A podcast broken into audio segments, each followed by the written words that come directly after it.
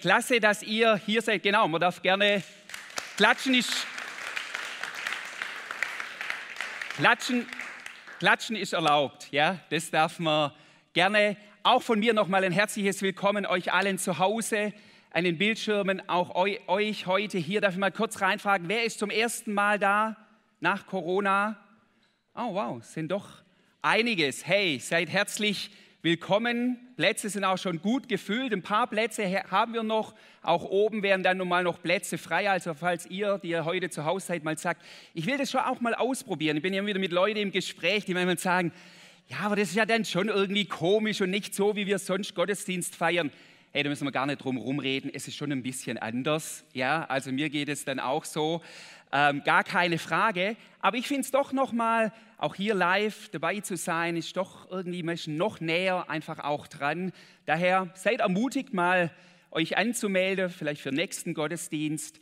Aber Gott ist derselbe bei euch zu Hause, aber auch hier bei uns. So, ihr Lieben, wo gehen wir weiter? Ich habe euch heute Morgen was mitgebracht. Ich fange mal mit einer kurzen Geschichte an.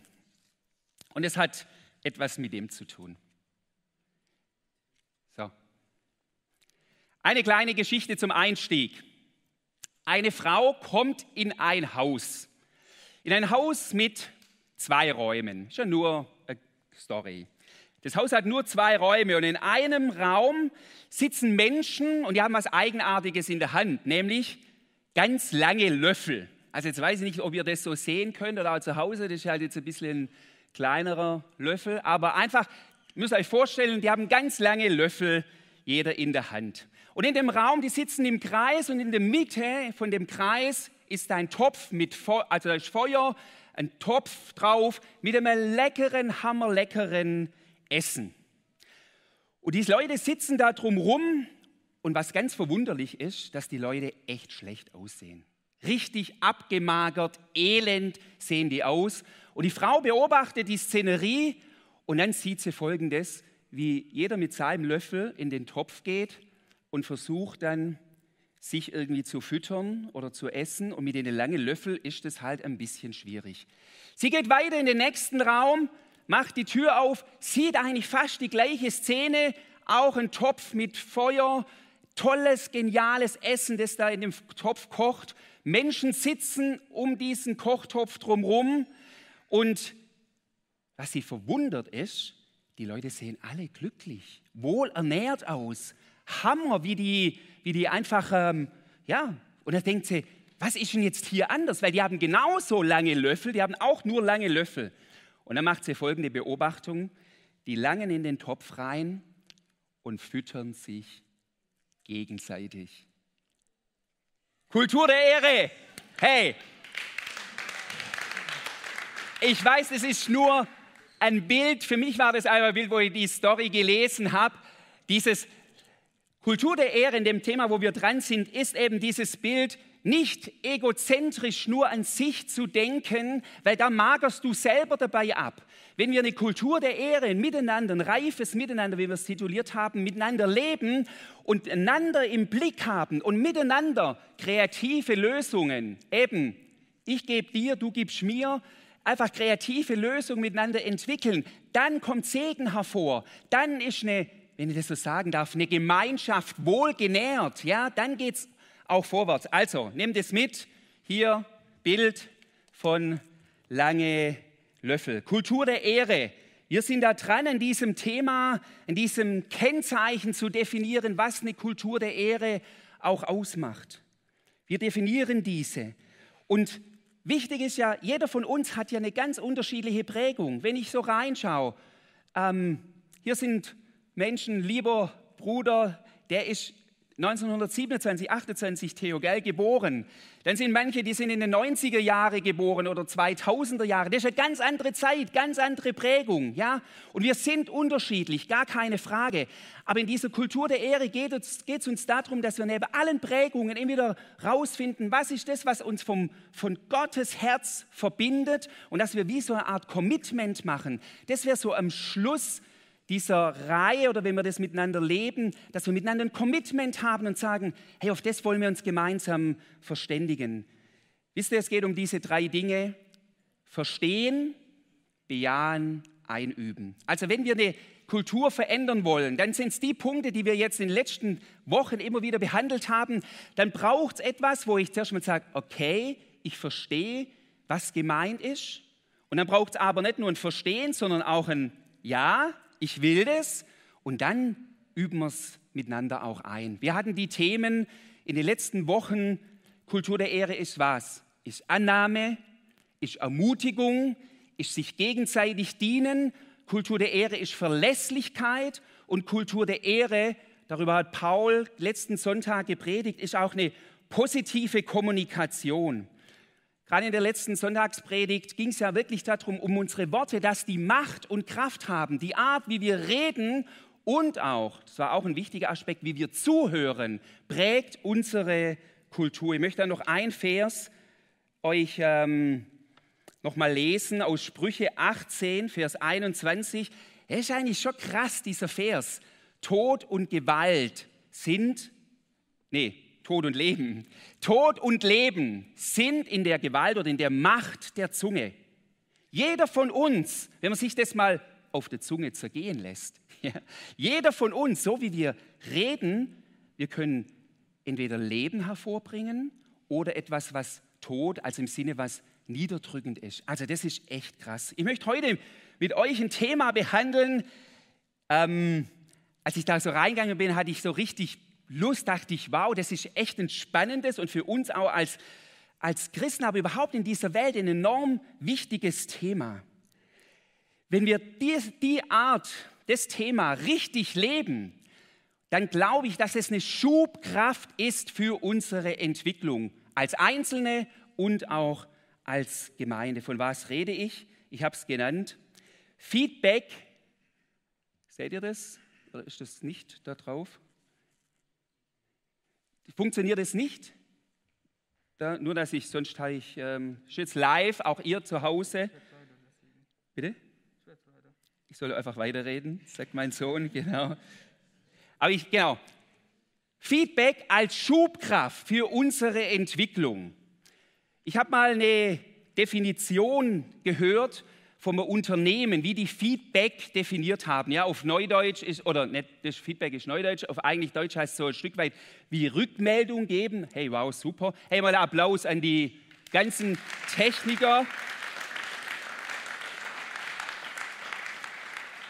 Also, das ist das Thema Feedback als Schubkraft für unsere Entwicklung. Also das Zitat ist folgendes, schon mal Unternehmen. Aber ich glaube, auch wir können da manches davon lernen. Sie reden von einer Feedback-Kultur. Bezeichnet eine Kultur in einem Unternehmen, die geprägt ist, jetzt genau zuhören, von wechselseitigem Vertrauen und in der sich die Mitarbeiter hierarchie- und funktionsübergreifend regelmäßig eine Rückmeldung geben über ihre Leistung, ihr Verhalten und ihre Wirkung auf Dritte. Also man vereinigt sich und sagt, wir geben uns, und egal hier jetzt, welche Position wer hat, es geht in alle Richtungen, auf der Basis von Vertrauen geben wir uns gegenseitig eine Rückmeldung über das, was wir tun, wie wir, an, wie wir uns grundsätzlich verhalten. Und Feedback-Kultur, ich meine, ihr, die in Unternehmen tätig seid, ich weiß nicht, ob das in eurem Unternehmen definiert ist, aber das kommt immer mehr, so diese, diese, dieses Miteinander sich zu verpflichten und sagen, so wollen wir miteinander umgehen und einander uns Rückmeldung geben. Warum? Weil wir, uns, weil wir alle Entwicklungspotenzial haben. Die Frage ist doch, warum drehen wir uns manchmal im Kreis, in unserer Persönlichkeit, in unserer Berufung? Warum? Weil wir niemand haben, das ist ein Schlüssel, ja, würde ich sagen, weil wir niemand haben, der uns manchmal, jetzt habe ich das noch dabei heute, das habe ich vom Autohaus ausgeliehen, weil wir niemand haben, der uns manchmal den Spiegel vorhält. Und ihr alle kennt diese Gefahr von den sogenannten toten Winkeln. Ja? Man fährt, brrr, ja, und dann vergisst man nochmal den Schulterblick zu machen. Und im toten Winkel ist etwas, was eher gefährlich sein könnte. Und wir alle in unserem Leben haben tote Winkel. Das ist einfach so. Und wir brauchen Feedback. Das ist für mich so dieses Bild. Das Feedback ist so, wir haben kürzlich mal, Katrin und ich, eine Probefahrt mal gemacht. Überlegen vielleicht mal irgendwann mal jetzt nach 13 Jahren unser VW-Bus irgendwie äh, Familie wird kleiner oder vielleicht ein anderes Auto zu kaufen oder so. Dann haben wir mal eine Probefahrt gemacht mit einem, mit einem neueren Auto und das hatte unser VW-Bus natürlich gar nicht, aber das hatte das, der hatte so toten Winkel ähm, Aufblinkding. Habt ihr wahrscheinlich, viele von euch haben das, denken, schon gar keine neumodische Erfindung, das kennt ihr alle. Aber es war klasse, wie ich auf der Autobahn fahre, sobald ein Auto an dir auf deiner Höhe ist, fängt es da an zu blinken und gibt dir ein Feedback, hey, da ist etwas, was gefährlich sein kann. Tote Winkel, Feedback helfen dir und mir, tote Winkel wirklich zu entdecken. Ich komme da noch ein paar Mal kurz drauf ähm, zurück. Wichtig ist, wir beleuchten jetzt kurz auch biblisch gesehen Feedback. Wichtig ist, richtig angewandtes Feedback ist absolut ein Segen. Und das sage ich auch. Falsch angewandtes Feedback kann auch zerstörerisch wirken. Ich möchte mit euch auf drei Formen, vielleicht gibt es das hier noch mehr, drei Formen von Feedback heute Morgen auch eingehen. Das erste Feedback-Art, ich nenne es mal so, ist ein Lobfeedback. Das zweite, ein Korrekturfeedback. Und das dritte, das ist, ein bisschen ein langes Wort, mir ist kein besseres Wort eingefallen, Potenzialentfaltungsfeedback. Ja? So drei Arten von Feedback, Lobfeedback, Korrektur und Potenzialentfaltung.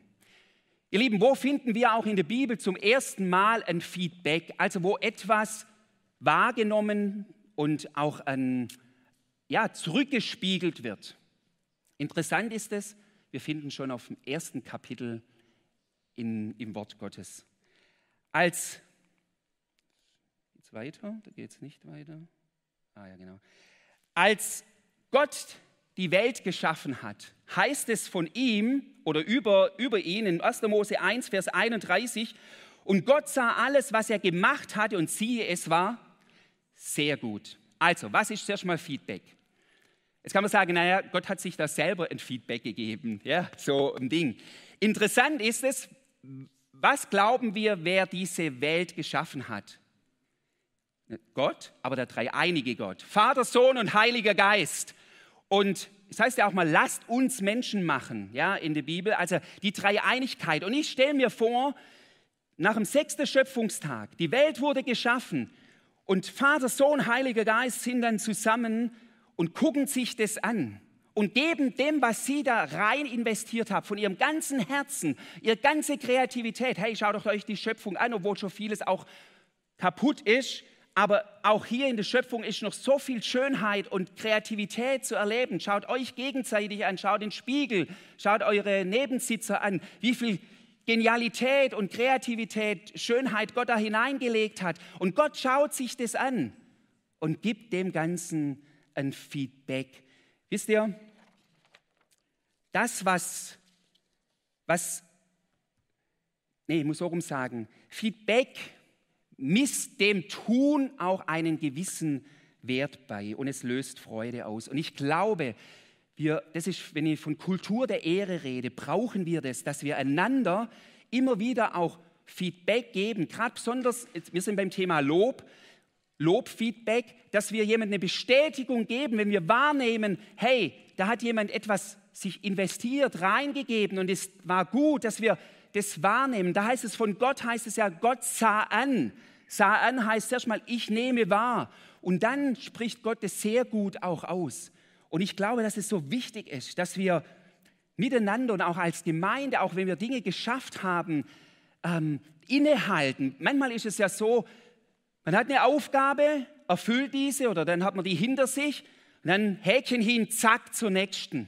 Man nimmt sich gar nicht die Zeit und das hat für mich auch was mit einer Feierkultur zu tun, wo wir miteinander feiern dürfen. Das hat was für mich mit Lob, Anerkennung auch dessen zu tun, was Gott auch durch uns wirkt. Feedback, Wertschätzung. Ich mache mal da ein Beispiel. Mein Jüngster hat müssen in dieser Corona-Zeit ein Bild malen von seiner BK-Lehrerin aus. Und er sollte malen ein mittelalterlicher Parkplatz in äh, Parkplatz, mittelalterlicher Marktplatz, mittelalterlicher Marktplatz in 3D also so, so in, in die Tiefe so gemalt, ja. Und der hatte keinen Bock dazu. Ich habe es mit ihm abgesprochen, ob ich es erzählen darf. Ja. Hat er gesagt, ja, ja, Papa, erzähl. Ähm, und hat das echt ein bisschen schlurig hingemacht. Dann kam seine große Schwester und gesagt, hey Thomas, das ist doch jetzt nicht so, komm, wir malen noch mal zusammen. Und dann haben die echt Stunden da investiert und da kam richtig ein klasse Bild raus. Und als dann die Schule wieder losgegangen ist und er BK hatte, war natürlich so, die Lehrerin schaut sich die Bilder irgendwie an. Wir waren alle ein bisschen als Familie gespannt, was kommt da raus. Thomas kam von der Schule. Wir haben ihn gefragt, gesagt, was hat die Lehrerin dann gesagt? Na, der hat zu uns gesagt, ach, der hat sich von drei, vier die Bilder anguckt, vom Rest nicht. Meins hat sie gar nicht gesehen. Und da kam so ein Stück weit ein Frust drüber und ich glaube, mangelndes Lob, ich schränke das gleich noch an einer Stelle auch ein, aber mangelndes Lob erzeugt hier auch Frust, weil dann so ein bisschen bei ihm so war, ja, wäre auch, ja, hätte ich das erste Bild abgeben oder malen, es wäre auch okay gewesen. Ja, es lohnt sich gar nicht.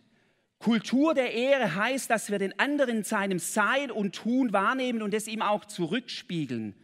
Wisst ihr, ein wertschätzendes Feedback löst echt Segen aus. Und da setzt sich was frei. Anderes Beispiel.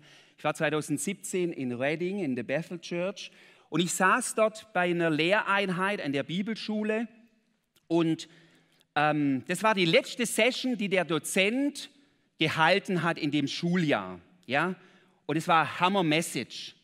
Der Dozent war fertig mit seiner Message und dann hat sich die ganze Auditorium, Plenum, das waren glaube ich über 1200 Leute, nachdem hat es, haben sich erhoben und haben applaudiert nach dieser, ich, ich habe das Eindruck, nicht nur für die Message, sondern für die ganze Investition in dem Schuljahr, was dieser Dozent auch in das Schüler hineingegeben hat.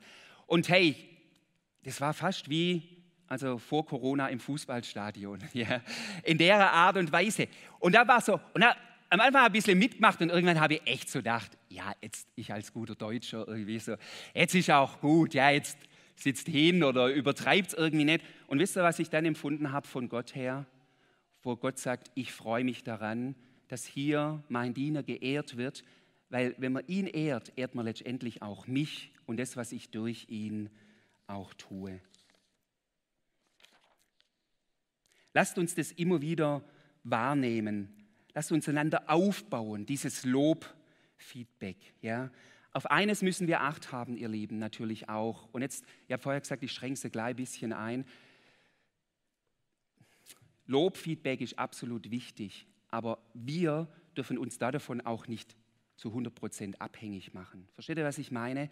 Das heißt so viel wie, wenn, wenn ich meine Berufung lebe und es kommt kein Response, ja, dass ich, dass ich wie im Tropf von Wertschätzung, Lob hänge, da wird es dann auch wieder kritisch. Ja? Also, dass ich schon weiß, ich bin hier von Gott gesetzt und wenn jemand auch mal nichts sagt, muss ich deswegen nicht gleich ins Bodenlose fallen.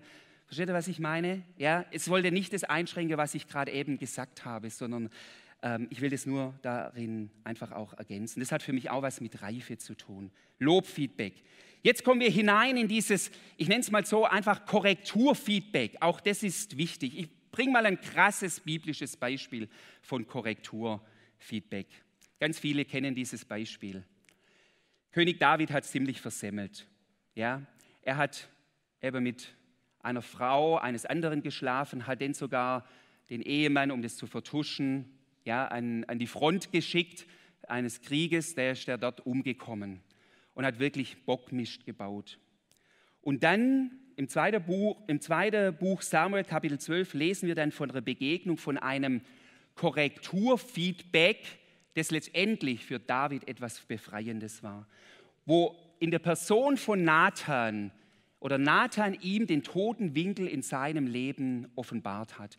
Nathan erzählt ihm eine Geschichte, eine Parabel und sagt, erzählt die Geschichte so, dass er sagt, dass ein Mann hatte ganz, ganz viele Schafe. Er war total reich.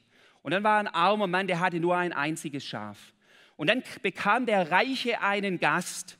Und er war zu geizig, ein Schaf von seinen vielen Schafen zu schlachten. Und dann tut er was? Er schlachtet dann oder nimmt, klaut sich das eine Schaf von dem Armen und schlachtet es. Und als, das ist so ein bisschen die Geschichte, ja, der Todewinkel ihm vorzeigen. Und dann heißt es von David, und das ist echt interessant, in 2 Samuel 12, Vers 5, da entbrannte der Zorn David sehr gegen den Mann und er sagt zu Nathan, so wahr der Herr lebt, der Mann, der das getan hat, ist ein Sohn des Todes. Darauf entgegnete Nathan, du bist der Mann, du bist der Mann. Nathan gibt ihm ein Feedback und konfrontiert hier David sehr wohl mit seiner Schuld, aber mit dem Ziel, dass er rauskommt aus diesem aus diesem Gefängnis von Vertuschung und von, von Schuld eben, sondern dass er in eine neue Freiheit hineinkommt. Das ist ja das Ziel. Lest mal Psalm 51, was dieses Korrekturfeedback vom Nathan ausgelöst hat, wo David neu sich hingegeben hat seinem Gott. Wisst ihr, ohne Feedback, wer weiß, aber ohne dieses Feedback von Nathan wäre vielleicht David, hätte sich noch weiter verstrickt, immer mehr in seiner Sünde und wäre vielleicht Gefahr gelaufen, seine Berufung als König über Israel vielleicht nicht so leben zu können, wie er es eigentlich hätte leben sollen. Kultur der Ehre heißt, nicht einfach den anderen laufen zu lassen, sondern auch zurückzuspiegeln, wenn etwas schräg läuft. Gleichgültigkeit dem anderen gegenüber ist kein Ausdruck von Kultur der Ehre. Ich weiß, und das sage ich jetzt auch deutlich, bitte genau zuhören, das ist ein sehr, sehr heikles Thema.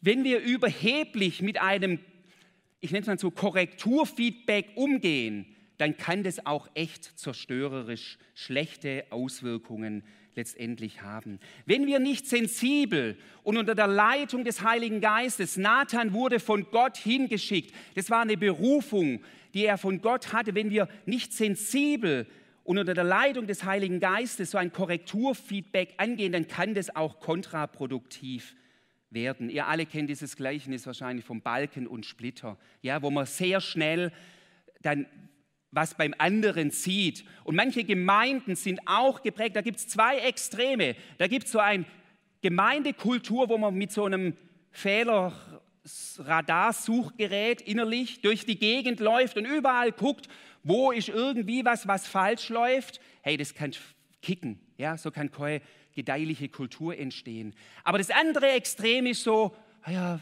so harmonisch. Wir lassen alle einander stehen und ja, soll jeder irgendwie seinen Weg irgendwie weiter ähm, hier weitergehen.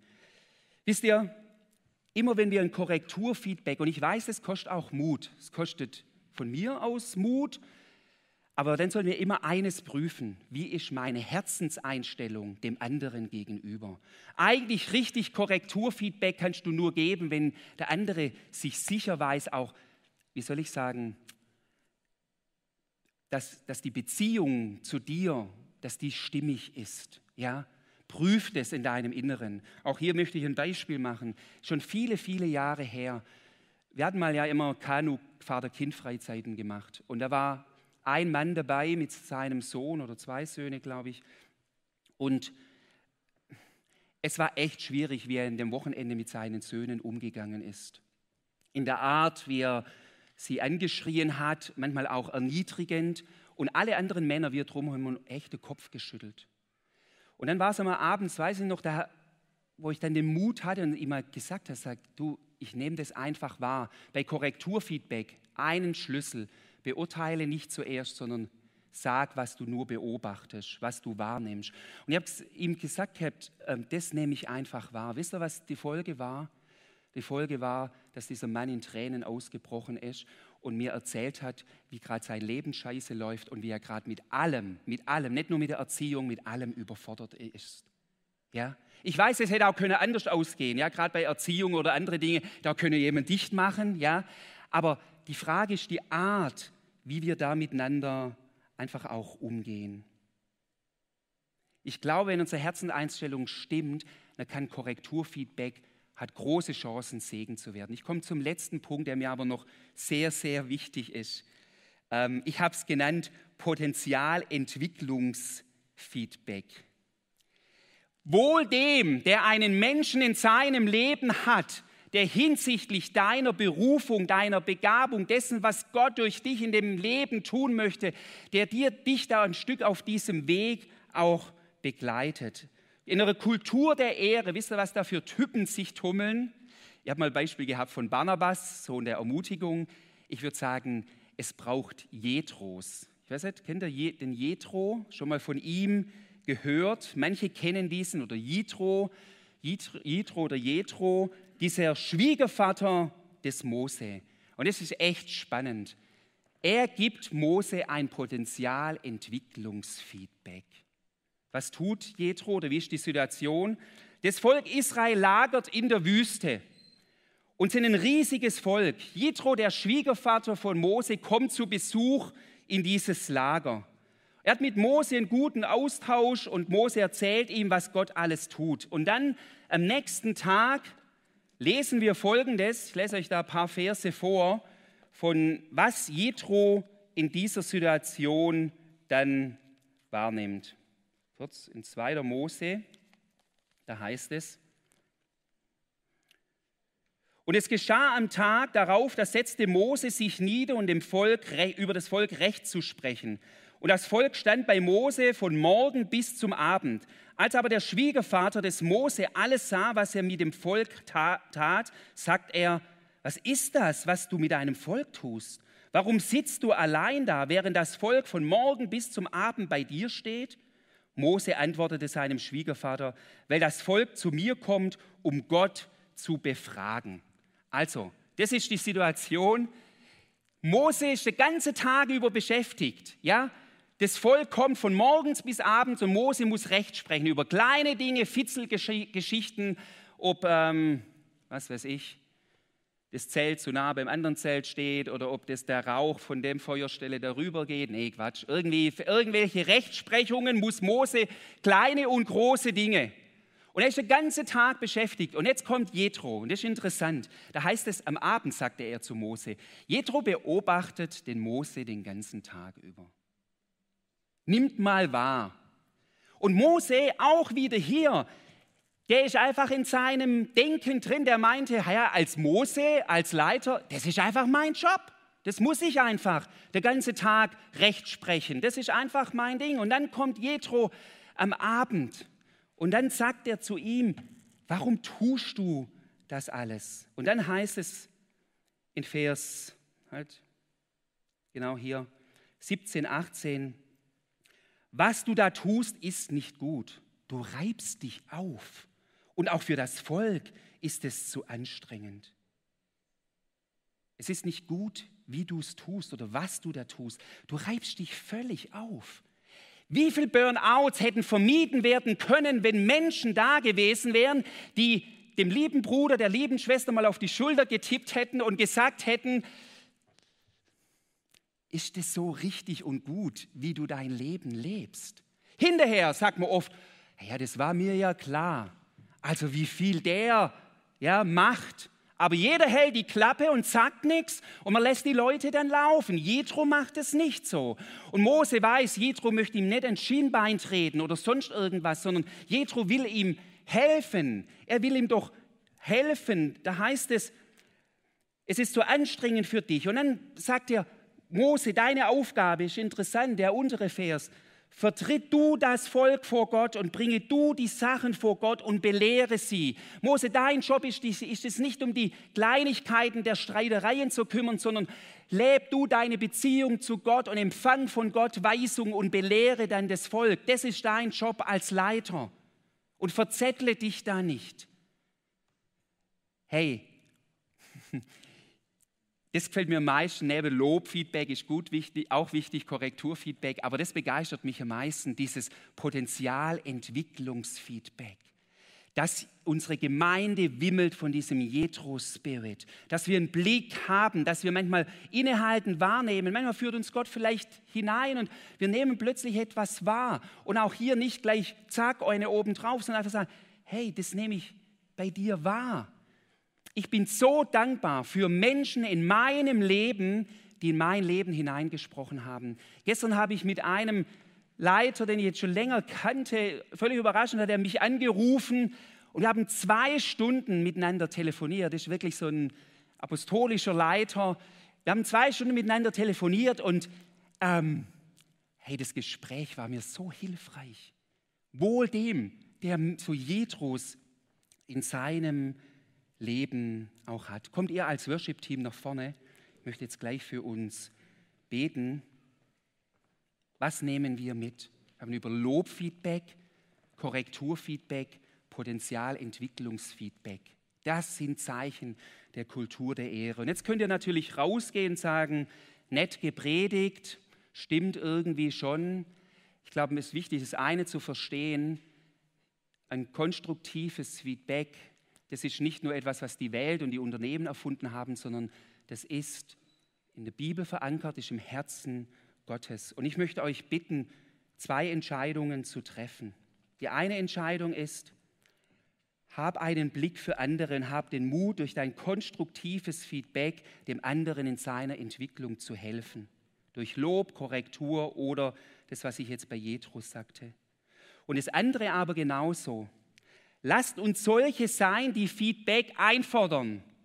Wisst ihr, wenn, wenn ein Raum, darüber werden wir in den nächsten Wochen auch nochmal predigen, oder wenn wir einen Raum des Vertrauens haben, und dann muss ich nicht Angst haben, oh, was sagt mir da der andere, sondern eher dieses Einfordern von Feedback. Leute, ohne Feedback hängen wir oft in unserem Leben im luftleeren Raum.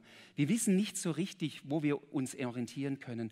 Und Menschen um sich zu haben, die, die uns da leiten, daher keine Angst.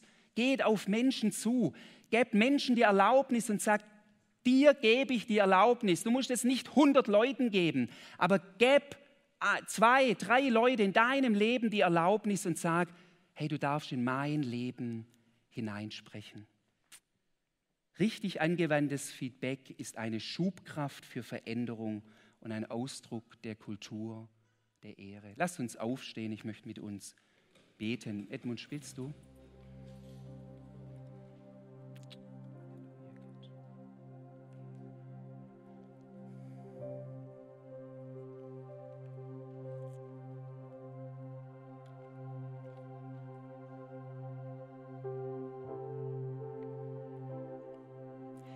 Ich spreche jetzt zuerst mal über uns alle aus, auch euch zu Hause an den Bildschirmen. Das, soll ich sagen, die, die Überschriftsfeedback Gottes über dich ist, sind zwei Buchstaben. J-A. Ja. Gott spricht sein Ja über dein Leben aus. Egal, wo du gerade stehst, egal, was jetzt gerade, wie du dich empfindest, wo du selber vielleicht irgendwo in gewissen Dingen drin bist, wo du gerade nicht richtig rauskommst, nicht weiterkommst, wo sich dein Leben wie eingeengt vorkommt, oder ob du voller Freude gerade bist und Zuversicht. Gottes Feedback über dein Leben ist erstmal, du bist geliebt. Du bist gesegnet. Du bist in meinen Augen, ja, mein Kind voller Gnade.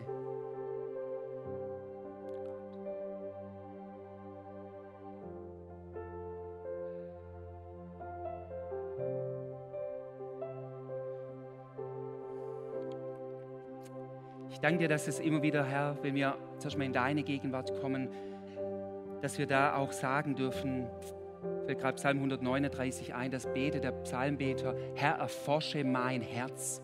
Er fordert Gott dazu auf, dort wo er tote Winkel hat, Gott, erforsche mein Herz. Mach es offenbar, weil der Psalmbeter weiß, was Gott offenbar macht, ist nie zur Verdammnis, sondern ist immer zur Heilung und zur Wiederherstellung.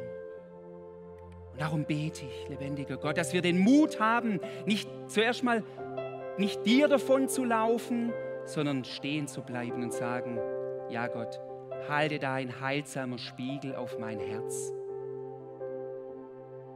und nimm das, was zerbrochen ist. Ich will für alle beten, auch bei euch zu Hause in den Bildschirmen, die ihr vielleicht vor Gott davongelaufen seid bisher in eurem Leben. Bete, ja, oder lade dich ein, stehen zu bleiben. Gott ist kein Gott, der mit einem Kescher dir hinterherläuft und dich zwanghaft einfängt, aber ist der, der dir schon hinterhergeht und immer hinter dir eigentlich steht mit offenen Armen. Du musst dich nur umdrehen. Das ist gerade dieses Bild.